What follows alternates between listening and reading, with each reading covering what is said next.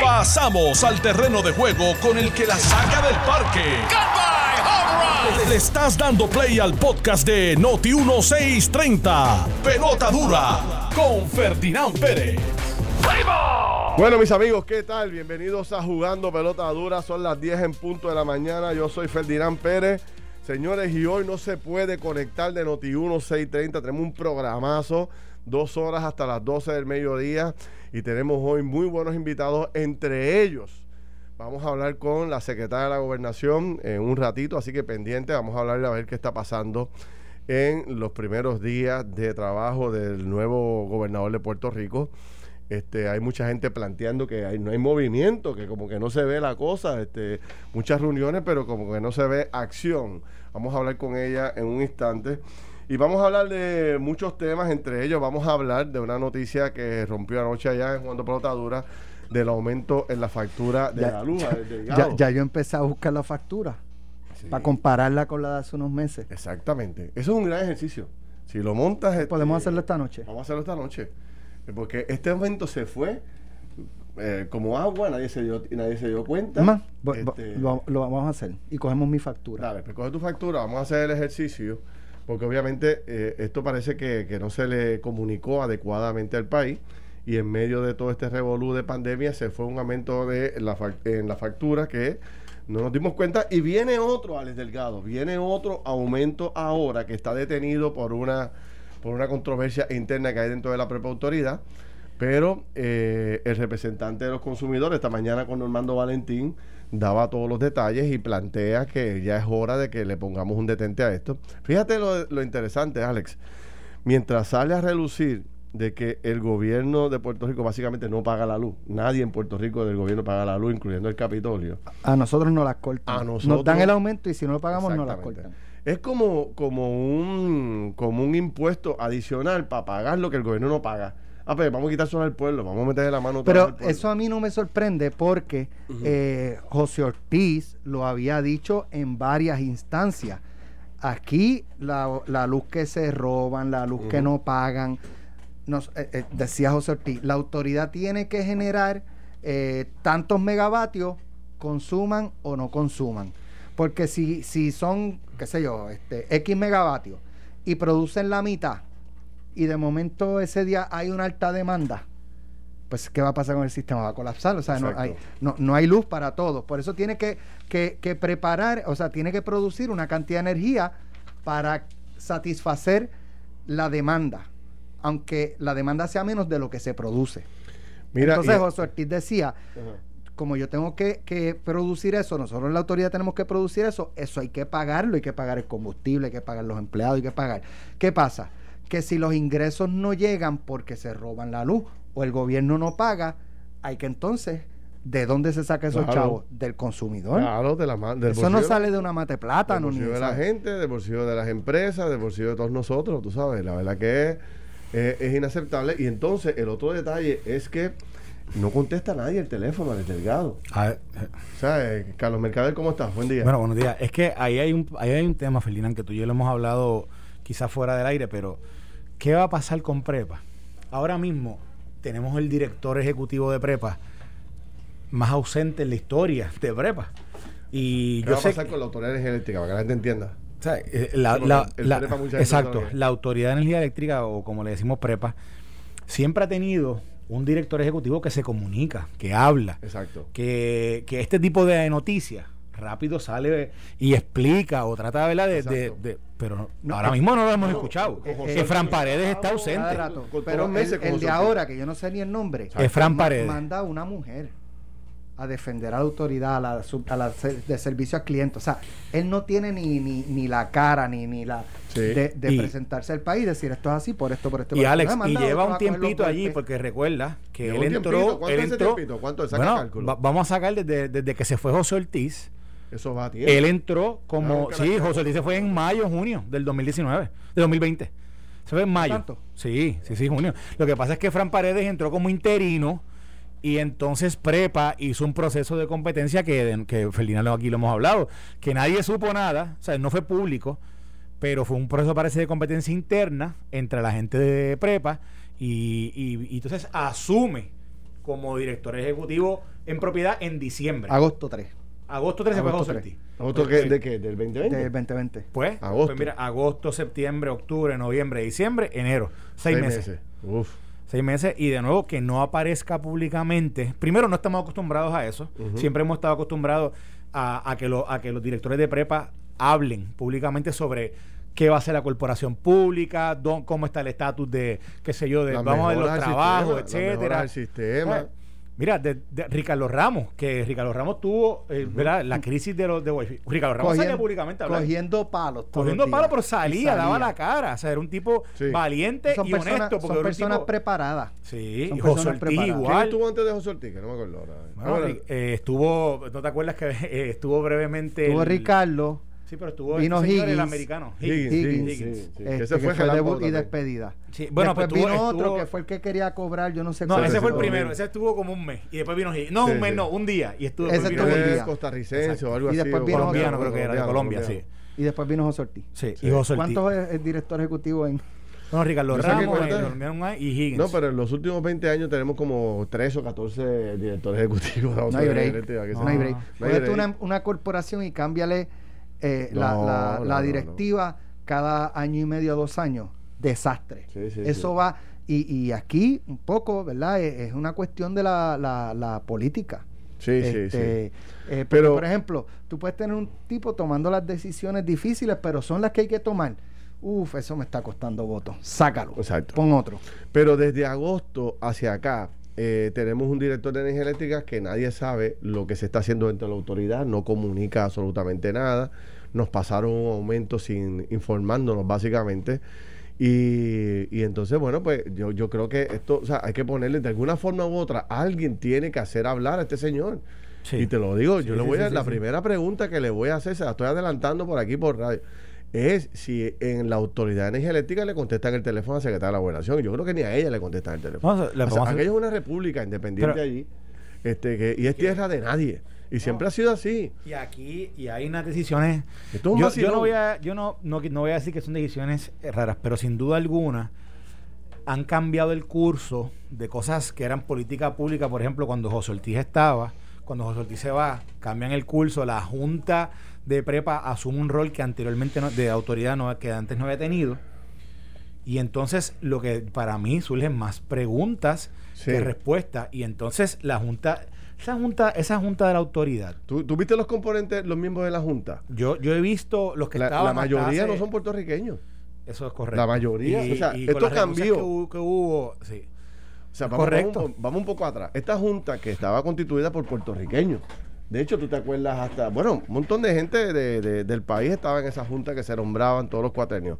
Supuestamente para mejorar, fueron sacando a todas estas personas y, trajen, y trayendo personas que supuestamente tienen un expertise este, mucho más allá de lo que tenían los puertorriqueños. Y cuando yo presenté los miembros de la Junta, Alex, eh, eh, es hasta difícil el pronunciamiento de los nombres de estas personas. Pero, pero también, eh, yo, ¿verdad? Este, estoy de acuerdo contigo, pero Aquí los miembros de la Junta los nombraban los partidos políticos. Sí, claro, los nombraban. Y respondían a los partidos políticos. Y actuaban de acuerdo a lo que afectaba o no afectaba a los partidos políticos. Sí, pero, sí es verdad. Y, e incluso. Bueno, ¿quién termina votando el jefe del director general? Lo termina votando el gobernador. y yo conozco a algunos de esos miembros porque yo, yo trabajé con ellos en, algunas instancias. Y yo no quiero, no voy a, no voy a criticar si están preparados o no. Lo que pasa es que la Junta ocupa un rol decisional dentro de la autoridad hoy día que como no comunican públicamente, pues no se sabe lo que está pasando. Entonces, aparenta como si Ralph Krill, que es quien preside la Junta de Control, de la Junta de la Autoridad de Energía Eléctrica, es el director, pero entonces como, como se escuda bajo la Junta, que no habla, no tiene presencia pública, pues desconocemos ahora lo que está pasando. No, esa actuación de como que nosotros no tenemos nada que explicar. Esta es la factura, este es papá y brega con eso. no es así, no funciona no así. Todos estos días ha estado saliendo las agencias que le deben al gobierno y la propia directora del área de servicio al cliente le dijo a le dijo a Noti1, le dijo a Normando que el gobierno le debía 245 millones. Anoche me hicieron la entrega del top 10 de los municipios que más dinero le deben a la autoridad de energía eléctrica. Este es el top 10 de, los deudores municipales. Y el más que. Veo uno ahí que me sorprendió. Mira esto. O sea, Guaynao, que es una ciudad que supuestamente está bollante, o sea, que tiene recursos económicos, le debe 7.5 millones de dólares a autoridades eléctricas. Bayamón. ¿Cómo? Bayamón. ¿Cómo? Exacto, Ramón Pero Ramón Luis no era el que estaba metiendo fuerte en el comité de transición. Exacto. Este. Pero, Ramón Luis debe 3.2 millones de dólares. Ponce, 3.2 también. Humacao, 1.8. Eh, Carolina, 3 millones de dólares. Caguas, 1.6. Mayagüez, un millón. Aguadilla, otro millón. San Juan, casi un millón de dólares. Y Arroyo, 845 mil dólares en deuda. Estos son los 10 municipios que más dinero le deben. Aquí no paga la luz nadie del gobierno, yo quiero escuchar a Ramón Luis. Sí.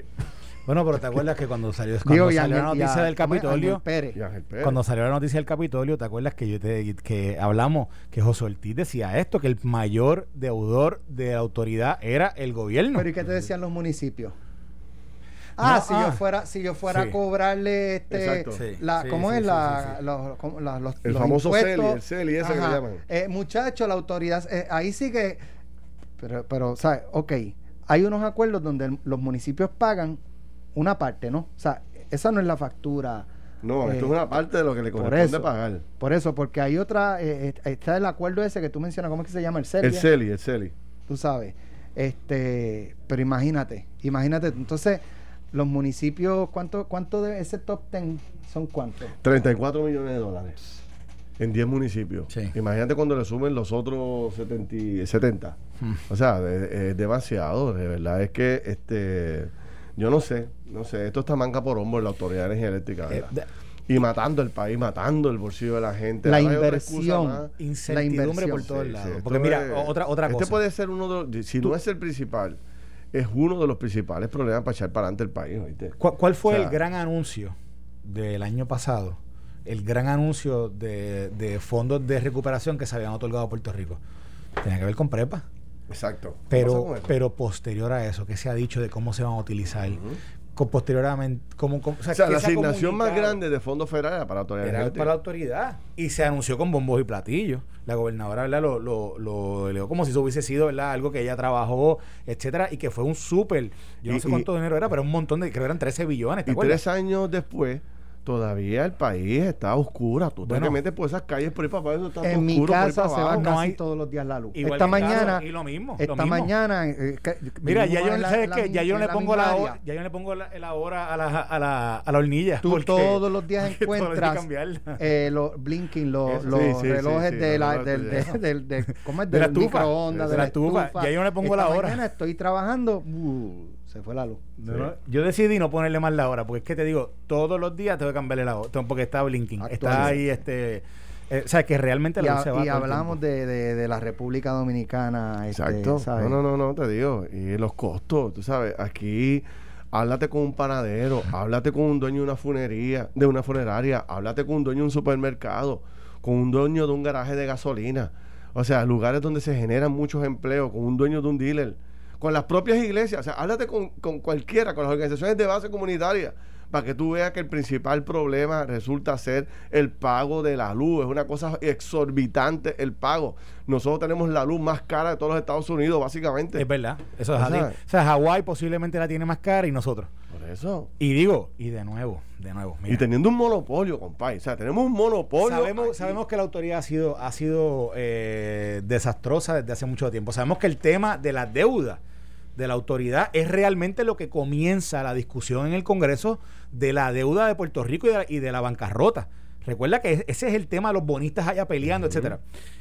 Pero señores, si tenemos la oportunidad de comunicarle al pueblo un nuevo, una nueva ruta, un nuevo plan, una nueva administración, ¿por qué no se comunica? ¿Y por qué tenemos que nosotros estar aquí especulando sobre, sobre anuncios que ellos no están ni siquiera ni adueñándose de ellos. O sea, el, directo es donde está. Lo bueno que sería para Puerto Rico que este señor le informara al país, mire, de tantos millones de dólares que le asignaron a Puerto Rico para la renovación y reparación del sistema eléctrico, ya vamos por el 20%, por el 40%. Hemos gastado tanto, hemos tenido tantas brigadas trabajando ahora mismo, tenemos tantos proyectos nuevos corriendo. Yo le garantizo al país que en cinco años vamos a tener un sistema nuevo, tres años, un año.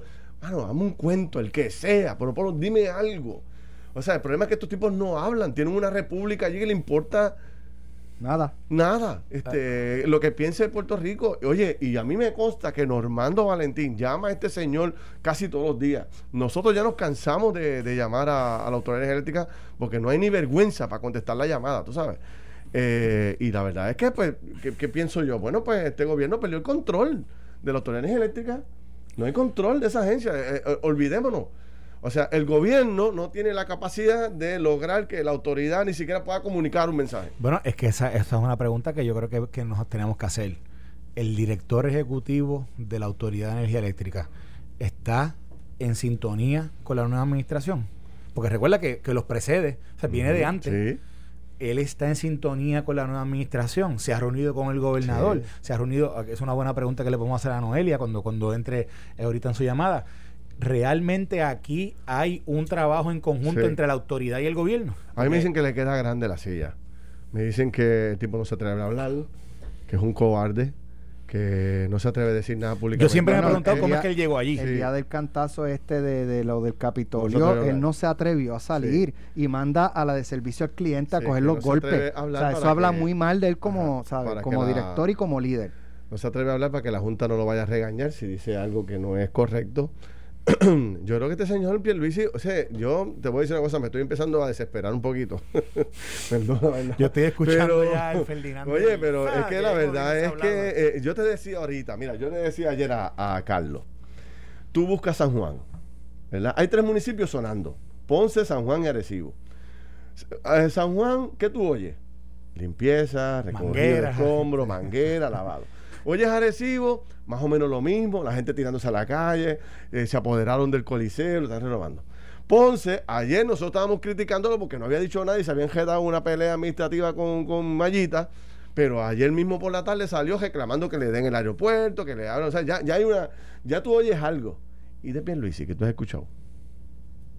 Que se reunieron ayer. Este, yo sé que yo sé que ayer hubo una reunión de gabinete, este, y sé que está en Washington, creo ahora. Es lo de la toma de posesión. Sí, se fue anoche para la toma de posesión.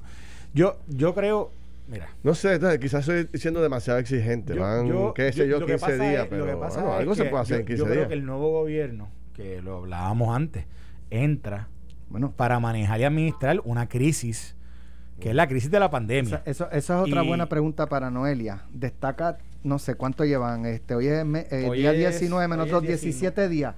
¿Qué es lo más importante que han hecho en 17 días? Y yo asumo que es el tema de la pandemia, de nuevo, o sea, porque eso, ese es el, ese es el, el pressing matter, o sea, ese, es el asunto más importante. Pero, ¿qué distinto han hecho? Bueno, han tenido Porque las vacunas empezaron en diciembre. Sí. O sea, no pueden decir que arrancamos el proceso de vacuna. Eso no, no, eso, eso empezó en diciembre. Yo, para ser justo, o sea, estamos en suficiente tiempo para poder decirle, reclamarle por qué no han hecho tal cosa o no tal cosa.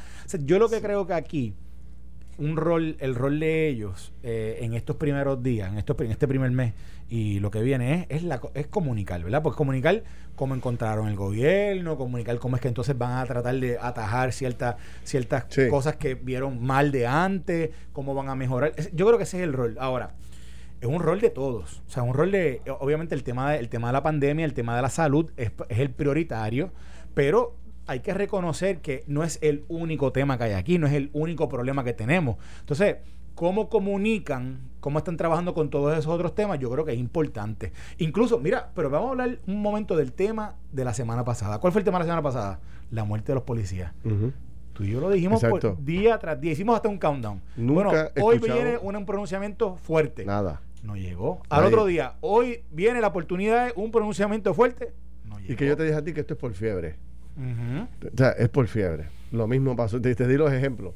El observatorio recibido una fiebre brutal. ¿Te acuerdas cuando se, se cayó? Todo el mundo lo quería reparar, todo el mundo quería meter mano, todo el mundo iba a conseguir dinero. ¿Qué pasó? Nada.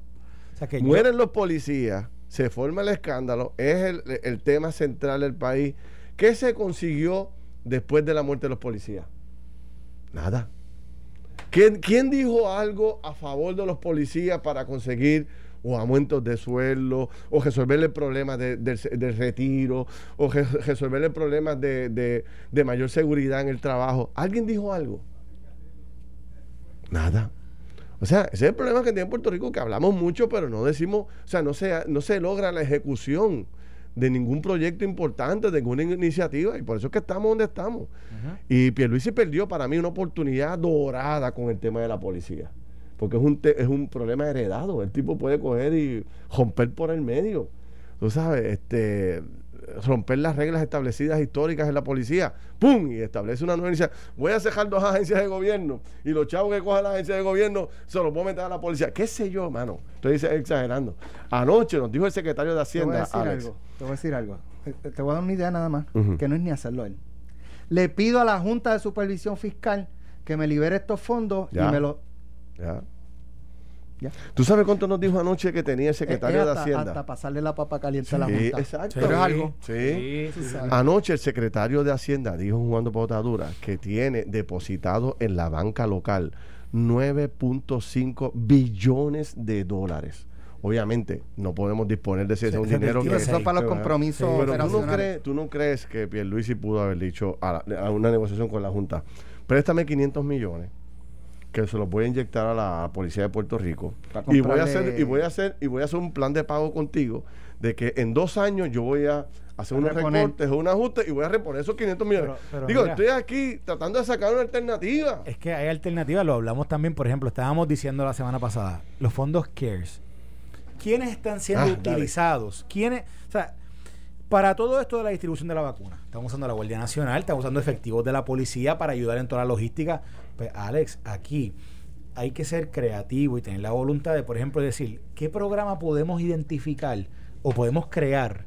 Como lo hicieron con la banca, que hay que de fondos de la pandemia, de fondos de CARES, ayudaron a la banca para poder cubrir las faltas en las hipotecas. Pues entonces la pregunta que yo te hago es, ¿por qué no se inventan un programa? Para poder ayudar con el tema de los policías.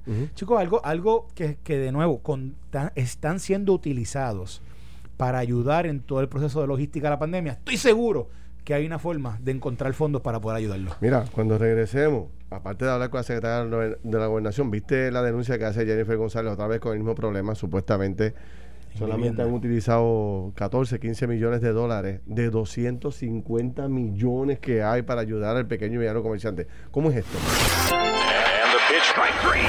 Estás escuchando el podcast de Pelota Dura, en Noti1 con Ferdinand Pérez.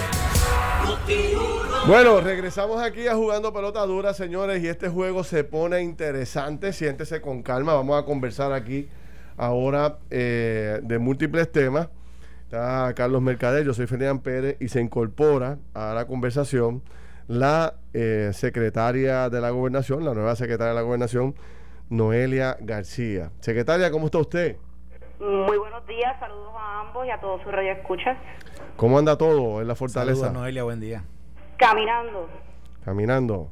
Para el frente. E, eso, eso suena a la canción de Rubén Blades. Caminando. Caminando para el frente. Ok. inevitable. Muy bien. Bueno, sé que lleva eh, escasamente 15, 17 días al frente de, del gobierno de Puerto Rico y sé que pues muy poco tiempo, ¿no? Son, me imagino que son cientos las encomiendas, las metas, las agendas, ¿no? Son muy complicadas y todos los temas en Puerto Rico pues eh, son siempre son difíciles de, de mover. El gran problema que tiene Puerto Rico es lograr que las cosas arranquen, se muevan, se ejecuten. Eh, nosotros ahorita conversábamos, aquí eh, en el aire y fuera del aire, de que hay como que empieza a darse un reclamo de que se vea movimiento en el bullpen, se vea algo por parte de la administración de Pierluisi, algún tema, algún proyecto que ya empieza a arrancar y que se vea que llegó un cambio de mando. Cuando usted escucha eso, que estoy seguro que lo tiene que haber escuchado, ¿cuál es la contestación al, planteamiento que se hace? ¿Que ¿Por qué no se escucha ya alguna agenda, algún tema, algo que se logre que se sienta el cambio en la administración? Miren, yo creo que uno de los eh, eh, logros más contundentes que se ha que se ha tenido en la inmediatez de enero 2 es el movimiento, la distribución y el acceso a las vacunas. Solamente Puerto Rico recibe 40 mil vacunas a la semana. Al momento llevamos 300 mil recibidas y 280 y pico de mil administradas. Puerto Rico está siendo efectivo, está haciendo lo mejor que puede y en comparación con otras jurisdicciones estamos estamos entre los primeros eh, números de efectividad y eficacia y penetración en comunidad eh, eh, y volvemos. Ahora estamos enfocados a crear y reforzar la estructura de distribución y de acceso para que cuando vengan más de 40 mil que eso viene y viene pronto podamos llegar al pueblo. Eh, aquí no ha habido un issue de, de, no ha habido un issue con vacunación y eso ciertamente es una prioridad y eso pues mira no es celebrarlo es también reconocer que nos que, que, que, que, nos va bien no podemos pensar que todo es un desastre porque no lo es. Bueno, pero no, no, estamos diciendo que sea un desastre, lo que estamos diciendo es que, eh, que quizás eh, eh esperábamos más eh, destacar más eh, proyectos e iniciativas que se hayan tomado. Es como una crítica constructiva, no lo vea como una crítica a la administración, porque es muy temprano y lo sabemos. Eh, es que, es que como que no han... ok, y entiendo que el tema de las vacunas es el tema más importante y usted plantea, aunque hay mucha insatisfacción, pero sé y reconozco y tengo que ser justo que no se puede vacunar más gente porque tampoco hay vacunas, no llegan la, la cantidad, lo que llegan son algunas 40 mil semanales, si no me equivoco, correcto. Correcto. Digo, y, que dentro de todo, ahí, ayer se comunicó que se habían, habían perdido 200. Y, tú sabes que el, secretario de salud dice que había dicho que esto había pasado en otras jurisdicciones y en efecto, yo me puse a buscar en Google y busqué un montón de noticias sobre esto.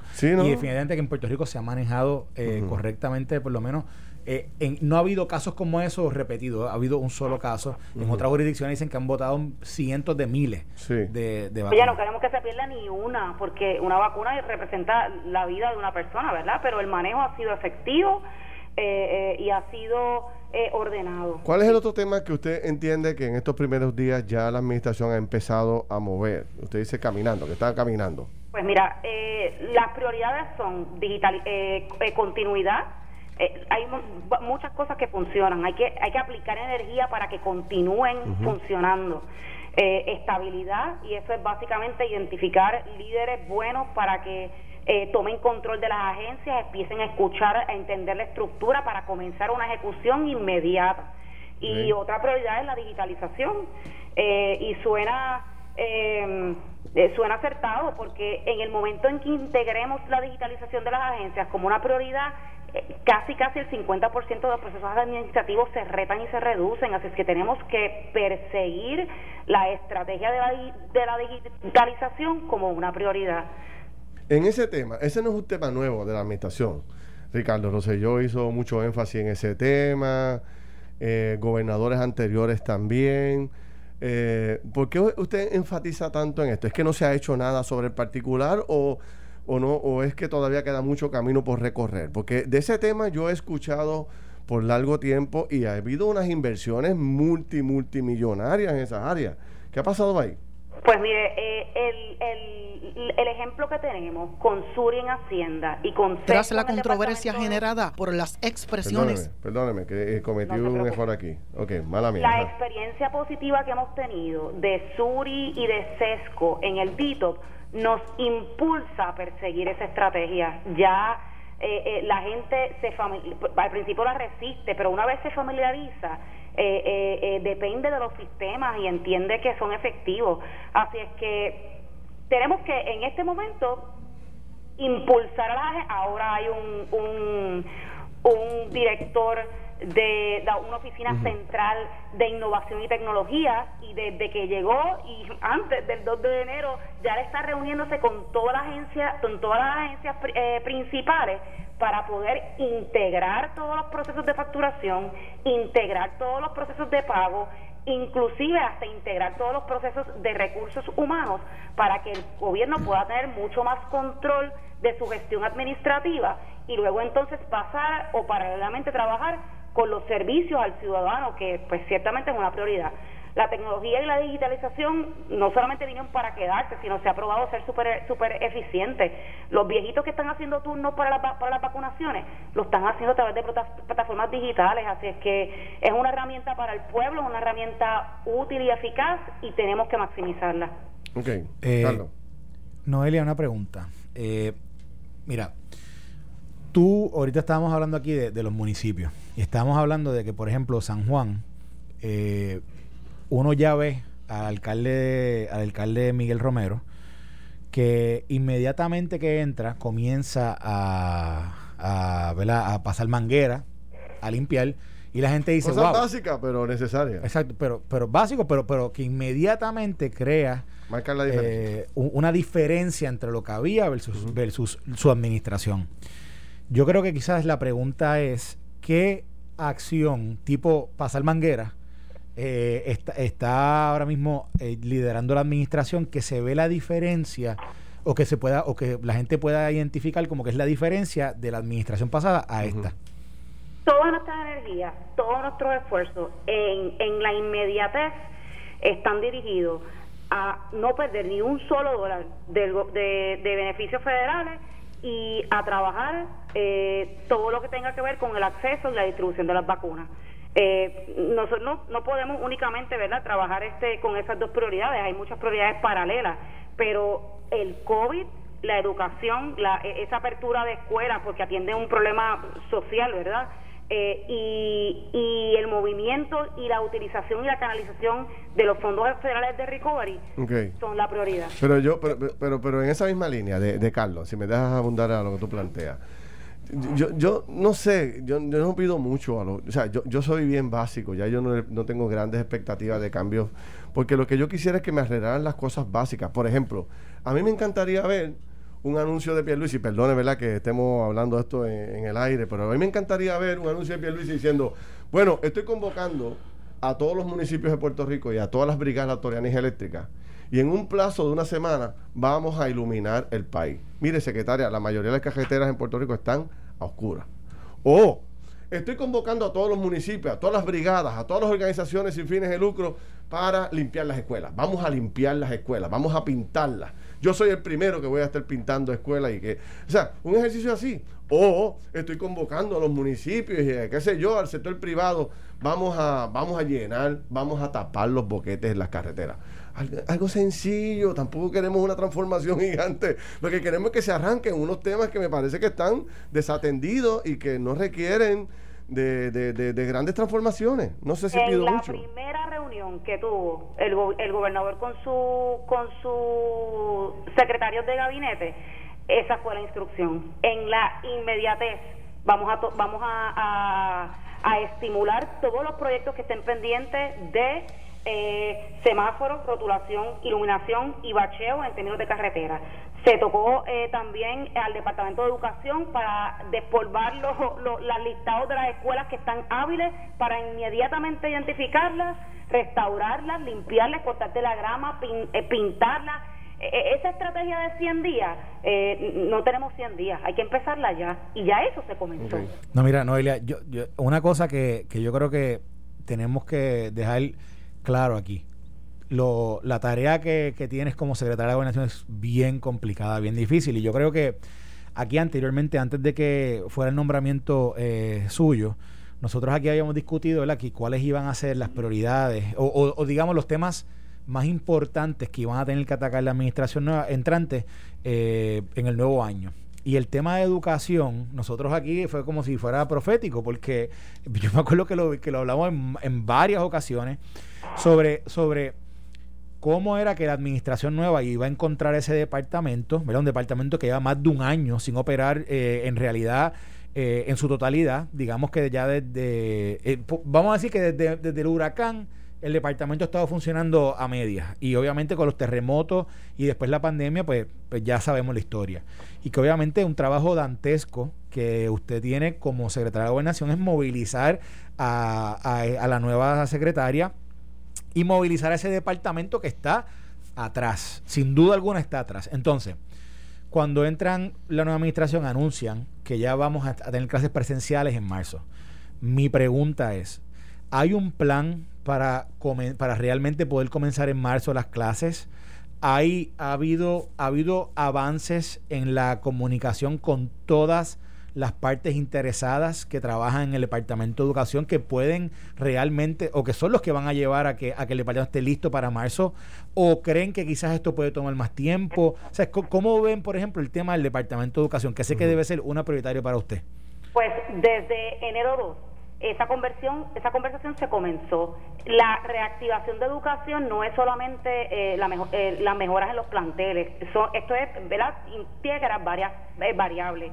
Está no solamente la mejora en la infraestructura, está la reactivación de la transportación, la reactivación de los comedores escolares, los protocolos de seguridad, eh, la el rediseño del, del, del, programa de clases, el interlocking, o sea, todos estos temas ya no solamente se comenzaron a hablar, ya están en planes de ejecución. eh, nosotros vamos a empezar a ver eh, los resultados de todas estas gestiones pronto. No podemos esperar a los 100 días. Eh, eh, esto tiene que ocurrir mucho antes y va a ocurrir mucho antes. Secretaria de la Gobernación, una pregunta. Nosotros, nosotros necesitamos un favor suyo. Adelante. Nosotros necesitamos ver para cuándo usted nos puede conseguir una entrevista con el director de energía eléctrica. Ok. Noti 1, jugando pelota dura en Univisión, llevamos más de una semana no nos contestan el teléfono, o sea, ni siquiera nos dan una fecha. Eh, no sé cuál es la reacción, no escuché a Pierluisi, no sé cuál es la reacción oficial del gobierno cuando se ve que básicamente nadie del gobierno paga la luz. Este... Bueno, yo le puedo decir cuál es la reacción del gobernador. ¿Cuál es? ¿Cuál es? Me, encantaría eh, Sacamos una orden administrativa, se le dio instrucción a todas las agencias de gobierno identificando eh, la realidad de la deuda pública a diciembre del, 20, del 2020, donde todas y cada una de las agencias que no tenga ninguna reclamación pendiente, porque todas tienen, el, el todas, todas ellas llevaron a gasto esos primeros seis meses eh, el pago de la autoridad, pues hay que hacerlo ahora. Si está de por medio una reclamación, ellos tienen que comunicarse con la autoridad, ya sea de energía o de agua, establecer un plan de pago con ellos, eh, solicitar la reclamación y el ajuste o la revisión, pero paralelamente hacer el pago. Pero es que eso no... Eh, yo, yo perdón, esa ha sido la instrucción de todos los gobernadores. O sea, y, eh, todos los gobernadores, es, una obligación del Estado pagar la luz. O sea, todos tienen eso presupuestado, el dinero está separado. Es que cogen el dinero para otra cosa, secretaria. O sea, esa instrucción la ha dado todos los gobernadores, pero no le pagan, o sea, no, le hacen caso al gobernador. No pagan la luz. O sea, usted esa orden ejecutiva, Dios quiera que no, pero va a pasar exactamente igual que ha pasado con los demás gobernadores. Yo dudo que Ricky Rosselló le haya dicho a su jefe de no paguen la luz. O dudo que Alejandro García Badía haya dicho lo propio. Todos han, han dicho a su jefe, hay que cumplir con nuestras obligaciones. El problema es que no lo hacen. Lo que pasa es que las instrucciones no se pueden dar por dar instrucciones y ya hay que verificar cuál es la médula del problema y qué es lo que qué es lo qué es lo que los qué es lo que los aleja de esa acción. Eh, hubo unos seis meses de inacción administrativa. ¿Usted, usted se reunió con el, con el nuevo director ejecutivo? ¿No ha podido reunir con él? Sí, me reuní con él, sí. Le, le responde, le contesta. No solamente con el de energía eléctrica. Usted, ¿qué, qué, ¿Cuál es su rol? ¿Usted es eh, supervisor de, él directamente o él no le responde a usted, le responde a la Junta de Gobierno? ¿Cómo es la cosa? Yo soy la secretaria de Gobierno de todas las agencias de gobierno y de todas las corporaciones públicas. Incluyendo a la, a la Autoridad de Energía Eléctrica. Correcto. Ok. A quien ya le envié un, un, mensaje y le va a estar llamando en el día de hoy. Mira, eh, volvemos. Lo que quiera que sea, eh, eh, hay que decirlo, nuestra, nuestra mejor base va a ser la verdad, va a ser eh, la situación que estemos enfrentando, sea un reto o sea lo que sea, hay que comunicarlo. cuando yo me reuní con él, yo verifiqué la deuda pública inmediatamente, verifiqué los balances a 2013, a 2020. hoy estamos 50 millones por debajo que el número más alto ever en la deuda pública, pero estamos 23 por encima del, del, del, del, del más alto, del más bajo, pues pues pues pues tenemos que tenemos que seguir mejorando y, y volvemos. No es solamente dar unas instrucciones a los jefes de agencia hay que identificar cuál es el problema para para atajarlo de raíz.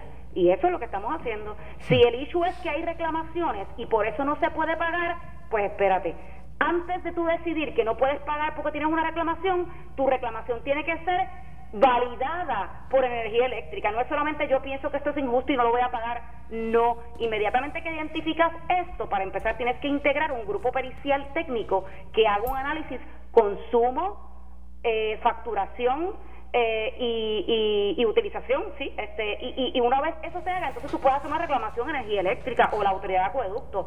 Pero cuando hagas la reclamación, tienes que pagar tu baseline, no te puedes quedar con él, porque para empezar, después cuando ves la cuenta, piensa que tienes dinero para gastar, y eso no es correcto. No, Noelia, una pregunta, mira.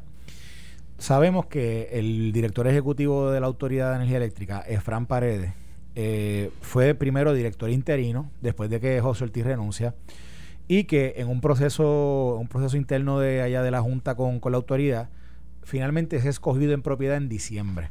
Obviamente entra antes que ustedes a la administración. La, una pregunta que hago, ya, ya contestaste que te reuniste con él. ¿Ustedes sienten que Fran Paredes está alineado con las metas y con, y con el plan de trabajo del gobernador en lo referente a la autoridad? Soy bien sincera, eh, Fran, igual que eh, eh, está en análisis, acabamos de entrar el 2, yo estoy analizando su ejecutoria, exactamente todo lo que yo he pedido se me ha entregado. Todas las solicitudes que yo he hecho ha sido eficiente. Está en remojo, estamos analizando por eso ejecutoria. Ok, y entonces, y entonces, bajo ese análisis, no mira, mira una preocupación que estábamos hablando antes, que, antes de que comenzáramos con esta entrevista no hemos escuchado de Fran Paredes públicamente y se han dicho muchas cosas de, las tarifas, se han dicho muchas cosas de las deudas del gobierno. O sea, nos metieron un aumento en el periodo navideño y ahora viene otro aumento en la factura de luz que ya está aprobado. Exacto. viene entonces, otro aumento, nadie ha dicho nada sobre el Entonces, exacto, eh, hay, hay un vacío en términos de la comunicación de parte de la autoridad y particularmente de lo que hemos estado acostumbrados anteriormente, que es que el director ejecutivo habla sobre esas cosas. Pregunta, dentro de ese análisis que están haciendo sobre él, o sea, esto no es algo que, que, que le han exigido, que le han pedido que hable públicamente sobre esto. Bueno, pues te voy a decir. Si tiene que ver con la, el aumento de la tarifa, que, que volvemos, eh, energía eléctrica no tiene absolutamente nada que ver con eso, porque eso es el negociado de energía, pero eh, el saber no ocupa espacio. Llamemos a los dos y que los dos se pongan a disposición de, de, la prensa del país para que digan lo que lo que, lo que tengan que decir, la verdad. Exacto. Digo, mira, ¿por qué, ¿por qué? hoy es llamarlos a ambos para que se pongan a disposición de ustedes para que le contesten todas las preguntas que ustedes tengan. Por eso, pero esa es la instrucción que usted le va a dar a ellos, que ellos tienen que contestar, eh, tienen que contestar la, tienen que venir a una entrevista con nosotros. Esa es la eh, by the way, en las reuniones de gabinete que hemos tenido eh, el gobernador y yo con los jefes de agencia, esa ha sido la instrucción que ha dado el gobernador. Pero ya hay uno que está violando la instrucción del gobernador, ¿oyó? Ya hay, ya hay uno que está violando la instrucción, está no atiende a Noti 1630, que usted sabe que es la estación más importante AM de Puerto Rico, y tampoco atiende Jugando Pautadura, que es uno de los programas también de discusión de temas públicos. O sea, y tampoco lo he escuchado en ningún programa. O sea, que este señor no está siguiendo las instrucciones. Para que lo sepa, desde ahora se lo digo. Pues Aquí hay uno violentando las órdenes del gobernador. Eso se acaba hoy. Muy bien, tremendo.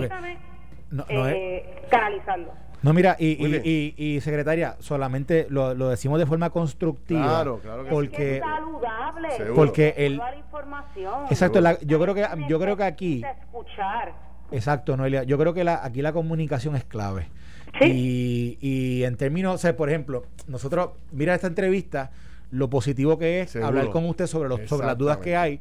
Y así mismo, digo, y eso la administración lo determinará cómo lo hace, pero que los otros responsables sobre los diferentes temas que, que, están en la palestra pública, que puedan también comunicar, yo creo que eso ayuda muchísimo a que haya incertidumbre y a que hayan eh, ¿verdad? Eh, malos entendidos con ciertos temas, como este tema, por ejemplo. Por ejemplo, Mire, Carlos Mellado, Carlos Mellado está constantemente comunicando en los medios, Francisco Paredes igual, pero también hay otros temas que yo creo que es importante que, que también sean proactivos en la comunicación porque nos ayudan a todos realmente a poder entender lo que está pasando. Y así que le agradecemos mucho que haya estado esta mañana con nosotros. gracias, éxito. Estoy siempre a la orden para hablar Muy bien. lo que ustedes necesiten discutir porque volvemos, no hay mejor escenario que, que la comunicación de la verdad y tenemos que oxigenar eh, con la verdad.